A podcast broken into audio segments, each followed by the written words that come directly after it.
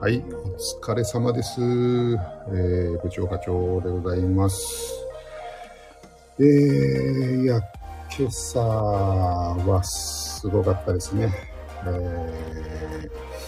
ー、日本対スペイン、見事2対1で日本が勝利。で、えー、っとですね、日本はグループリーグの E 組だったんですけど、1位で通過。でね、えー、今度 F 組の1位がモロッコ、2位がクロアチアということになりましたんで、日本は F 組2位のクロアチアと戦うということになりました。まあね、あのー E 組はドイツ、スペインがいたんで、大方の、まあ、予想としては、えーその2チームだろうというところに日本が食い込んだというか、まあ、1位で通過しちゃったんでね、えーこれはまあ、あのー日本以外の国の人から見ると、だいぶ想定外だったんだろうなと思います。まあ、僕からしたら予定通りっていう感じではあるんですけど、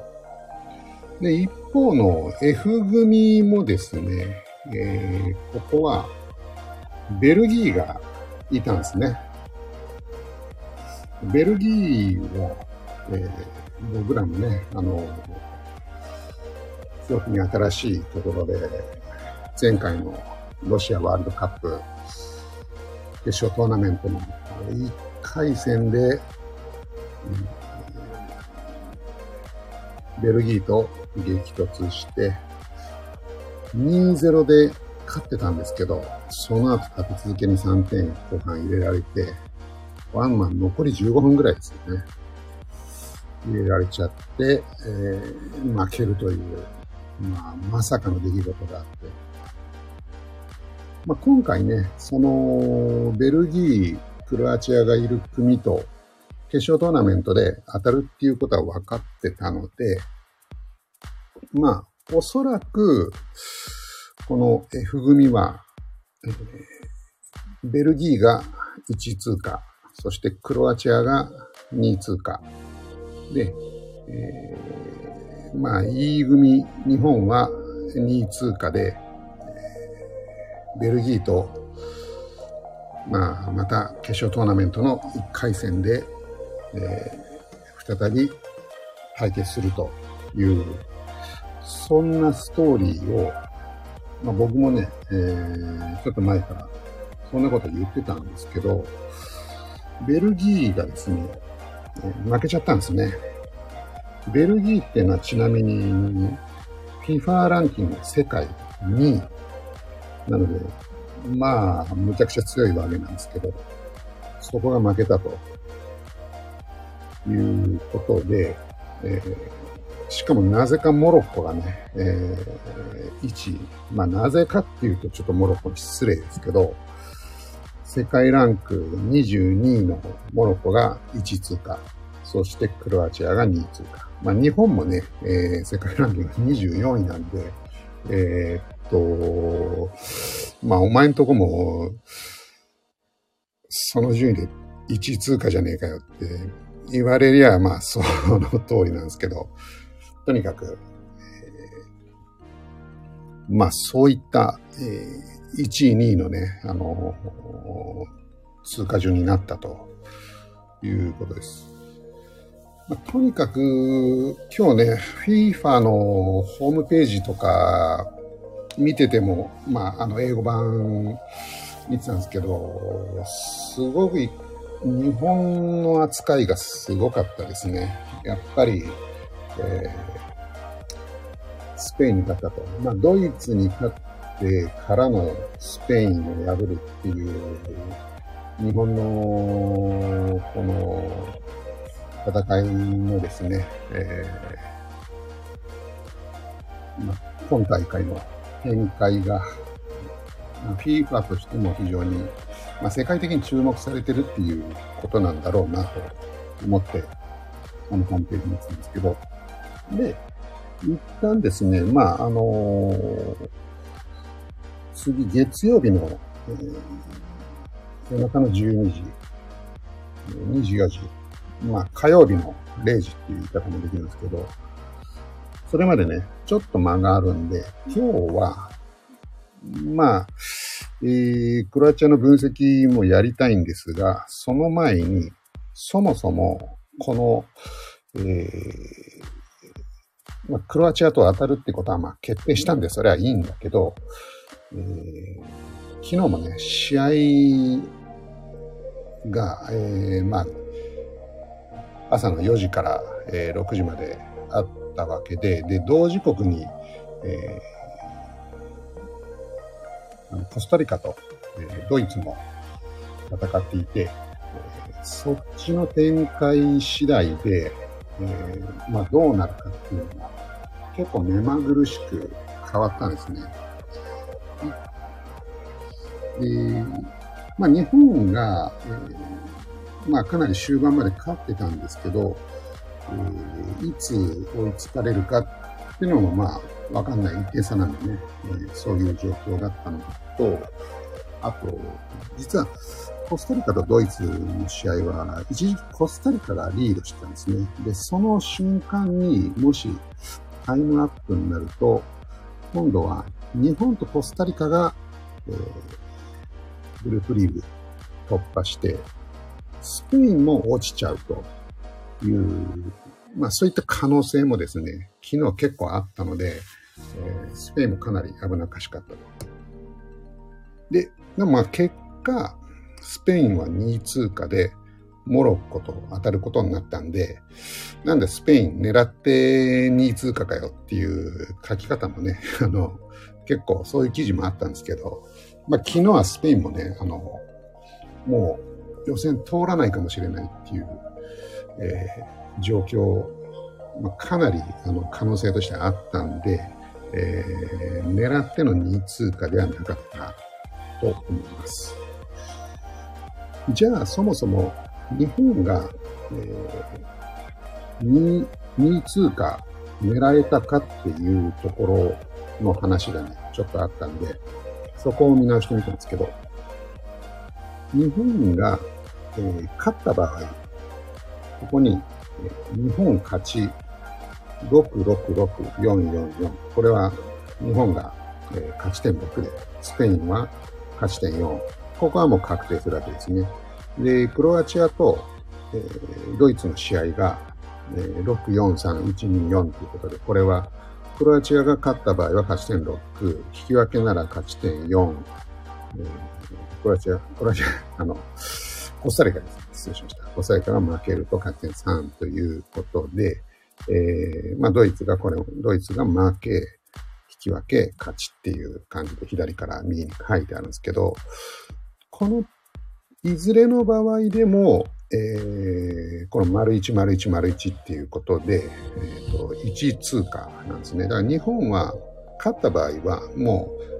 う、あの、もう一個の試合がどんな形であれ、1位通過が決まるという、そういう状況でした。で、日本が負けた、あ、引き分けた場合、これね、ちょっと右切れちゃったんですけど、日本が引き分けて、クロアチアが、コスタリカが勝った場合ですね、この場合は、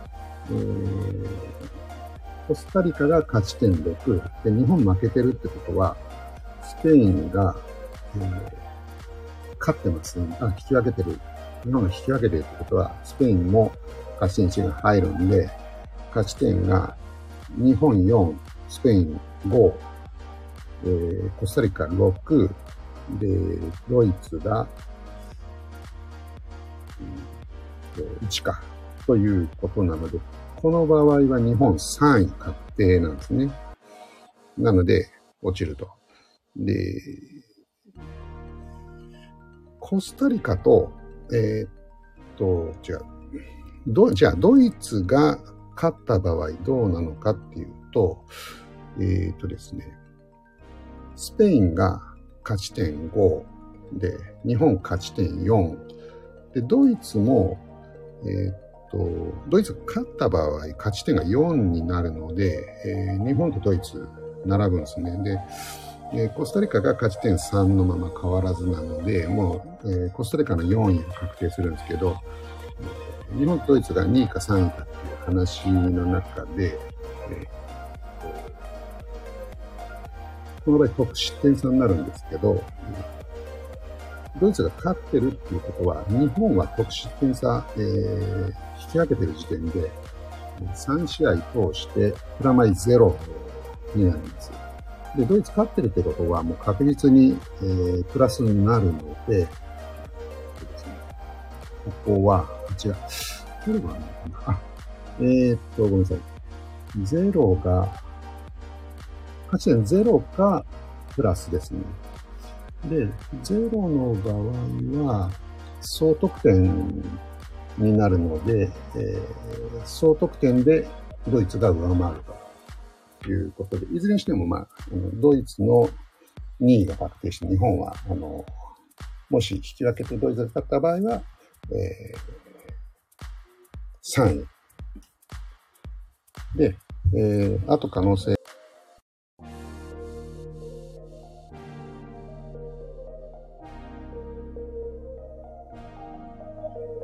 あと可能性があったのが、日本が引き分けて、えー、コスタリカとドイツも引き分けた場合、この場合、スペインが勝ち点5になって、えー、1通過。で、日本とコスタリカが4、4なんですけど、えー、この場合、コスタリカはね、あのー第一節のスペイン戦で0-7で負けてるんで、おそらく、えーと、この得失点差は引きずるはずなので、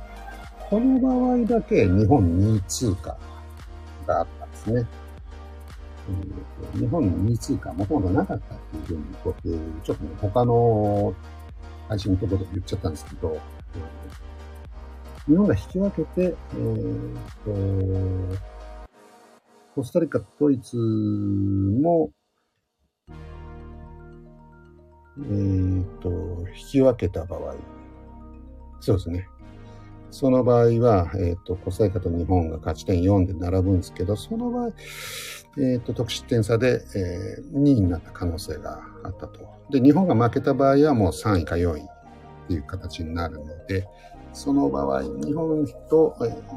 日の2試合とも引き分けだった場合は2位通過だったということですね。まあ、いずれにしてももう決まっちゃったことなんでね、えー、日本はクロアチアと戦います。で、クロアチアがですね、えー、っと、世界ランキング、今12位。結構強いですね。結構強いけど、日本は、えー日本は、えっ、と、まずドイツに勝ってます。ドイツは世界11位。で、昨日勝ったスペインはね、世界7位なので、えー、まあ、あの、簡単に言うと、簡単に言うとっていうかですね、もう、それぐらいの実力があるということで、この世界12位のクロアチアは、なんとかなるんじゃないかなと思うんですが、えー、まあ、過去のね、対戦成績とか、あと、クロアチアがどんなチームなのかっていうところとかは、また、ちょっとね、えー、調べて明日以降ですね、配信したいと思います。まあ、今日はこんな感じですね。とにかく、えー、もう1通過して、クロアチアと当たる。で、スペインは2位通過でモロッコと当たる。この辺の勝負の早がね、面白いなと思うんですけど、まあまあ、えー、クロアチアに勝ってですね、日本の目標であるベスト8ぜひ、進んでいく様子を応援したいなとございますので、えー、あ、明日以降ですね。と思います。ではでは、どうもお聞きいただきまして、どうもありがとうございました。失礼します。